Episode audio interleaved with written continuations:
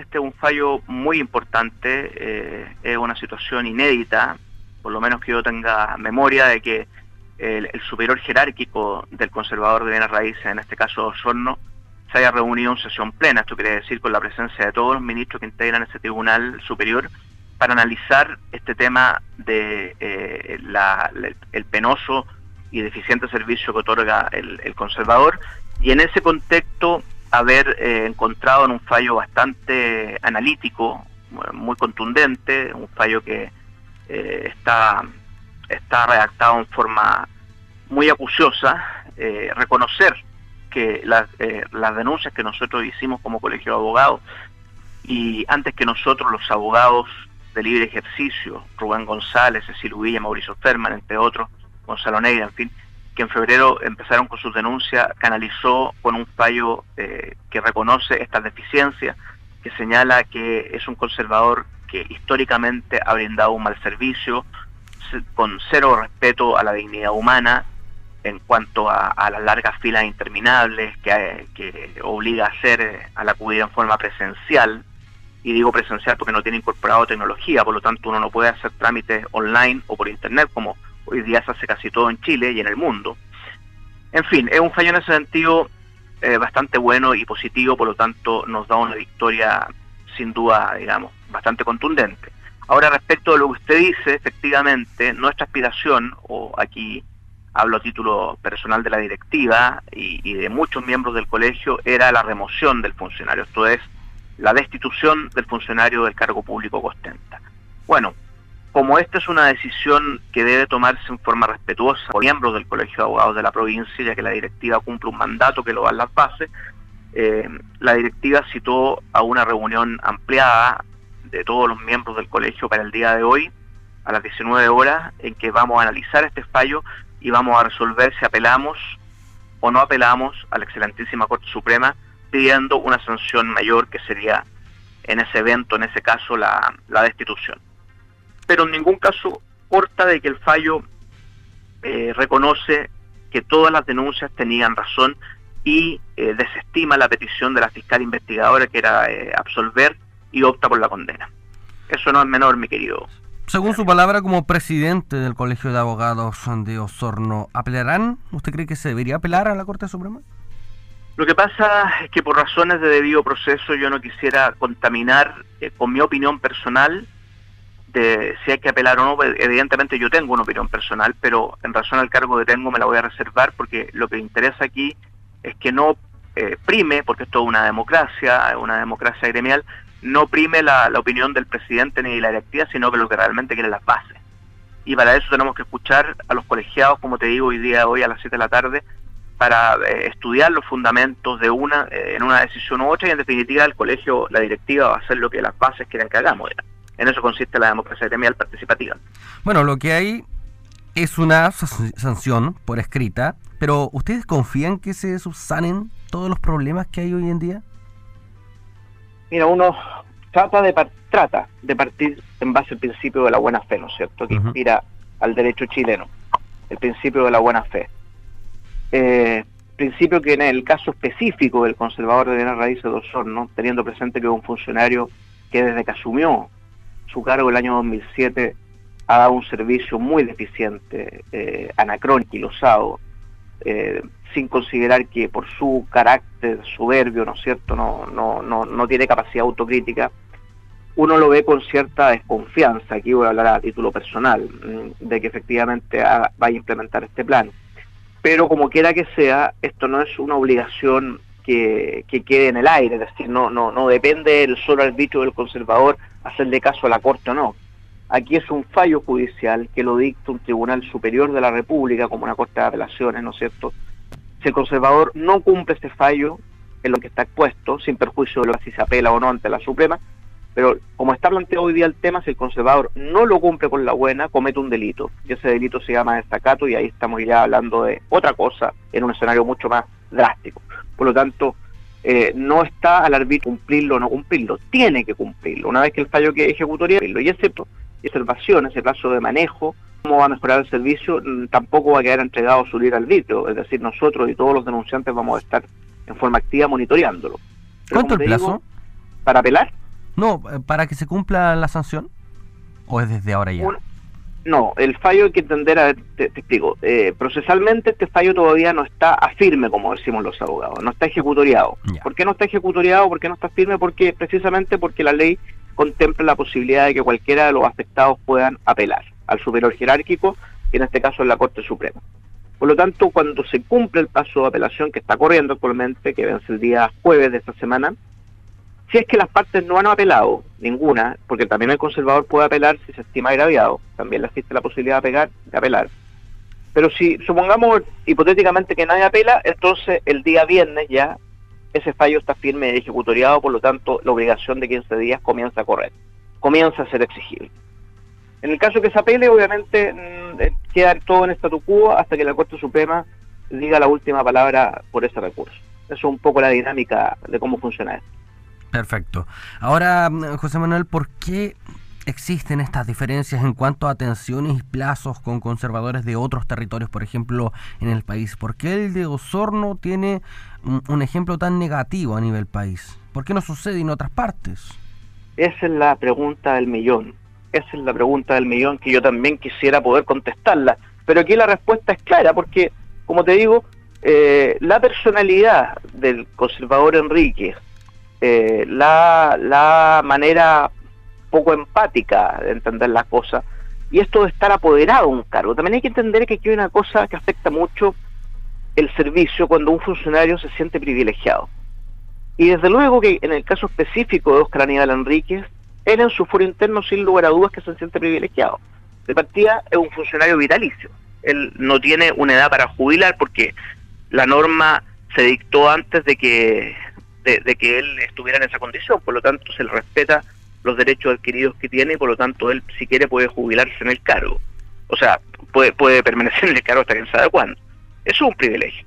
Eh, también el hecho de, tener todas las prebendas que le da el cargo que tiene. Por lo tanto, eh, cuesta mucho entender, si no es con la óptica de la soberbia, del privilegio, el por qué no ha hecho lo que todo el resto de los conservadores de Chile se han hecho que es incorporar la tecnología adecuada. ¿Para qué? Para cumplir además con lo que el mismo Poder Judicial, la misma Corte Suprema, señaló en su plan estratégico de modernización del servicio de, los tribunales del país para el periodo para el periodo 2015-2020, que es precisamente en consideración a la dignidad de la persona humana, la misma Corte Suprema habla, a la dignidad de la persona humana, que somos todos nosotros los usuarios, dar todas las facilidades del caso para hacer el servicio expedito y eficiente lo que en un Chile eh, cibernético, tecnologizado como el que tenemos en pleno siglo XXI, es impensable no tener incorporada tecnología. Es decir, en el caso del conservador Enrique estamos prácticamente terminando el siglo XIX, ¿no es cierto? Es decir, una cosa bastante anacrónica. Ahora los manifestantes eh, que se instalaron a las afueras de este conservador de bienes raíces durante varios, eh, varias semanas protestando, em, decían que este señor tenía bastantes privilegios económicos em, conocidas con personas dentro de la misma justicia. ¿Eso es tan así? Mira, yo no me voy a hacer cargo de eso, primero porque no me consta. Eh, segundo porque no compete con presidente del colegio de abogados de, un lugar, de una localidad del país, eh, hago un comentario de ese calibre sin eh, las pruebas suficientes, ¿no es cierto? Eh, efectivamente, en esos días de protestas que se dieron frente al oficio del conservador, protestas ciudadanas, pacíficas, por cierto, que, que, fueron convocadas por la secretaria y por, y, por otros otro, técnicos y asesores que tienen que recurrir a los servicios del conservador, donde sí saltaron eh, eh, pancartas y panfletos que hablaban de cierta eh, protección, más que privilegio, protección de, del conservador frente a ministros de la Corte de Valdivia. Bueno, pero son hechos de lo, como te digo, que a mi parecer no, no se pueden afirmar ni descartar porque no se han investigado. Y si no se han investigado, no me puedo pronunciar. Pero bueno ¿Qué te puedo decir? Eh, ¿Deberían existir cambios profundos a nivel de legislación por el sistema de conservadores y notarías?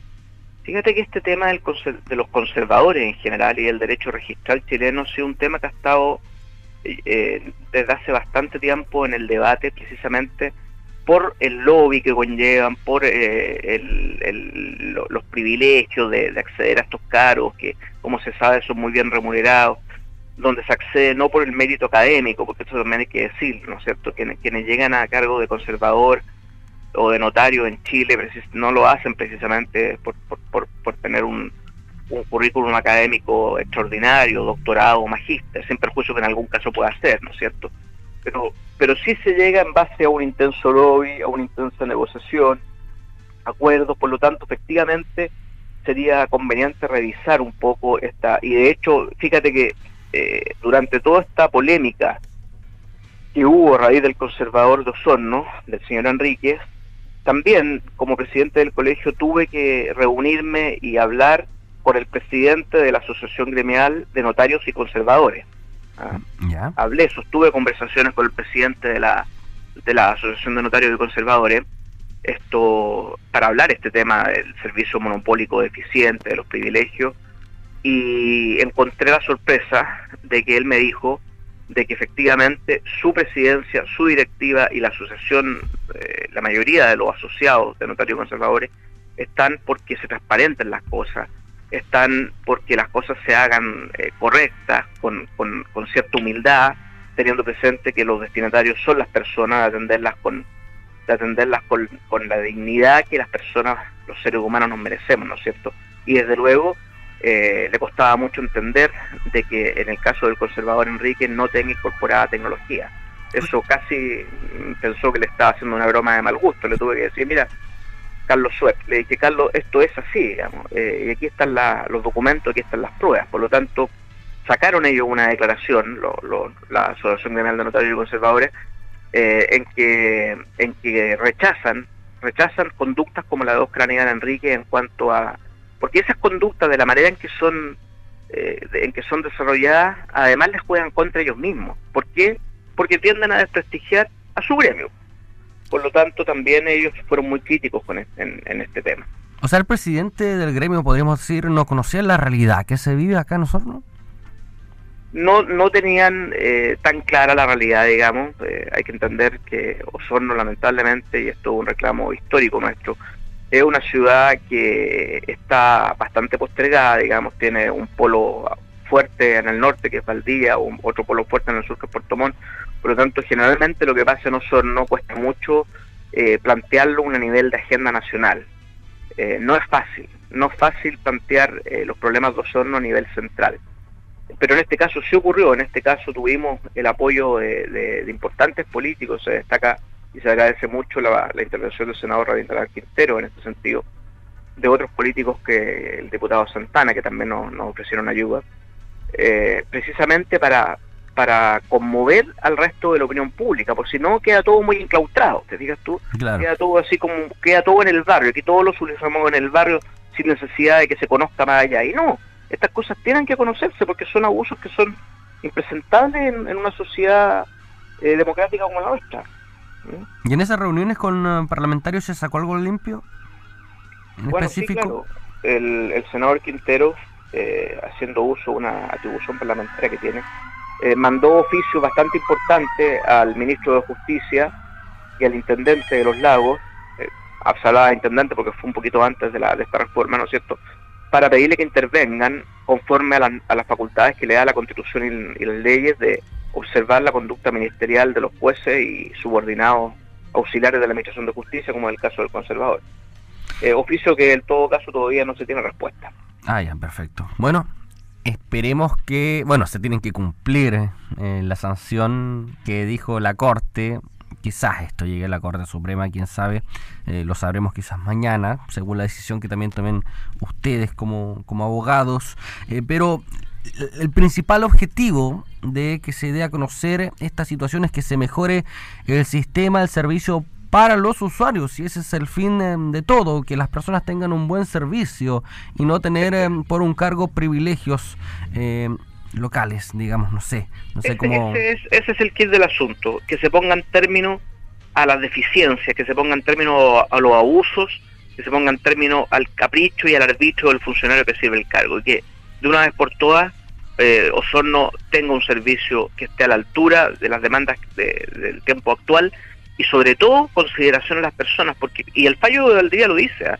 eh, el, un funcionario que es despótico, un funcionario que es soberbio, que no es empático con la dignidad humana, está en grave falta porque atropella precisamente los derechos humanos, desde el punto de vista de que la persona está revestida, la persona humana está revestida de dignidad y derechos.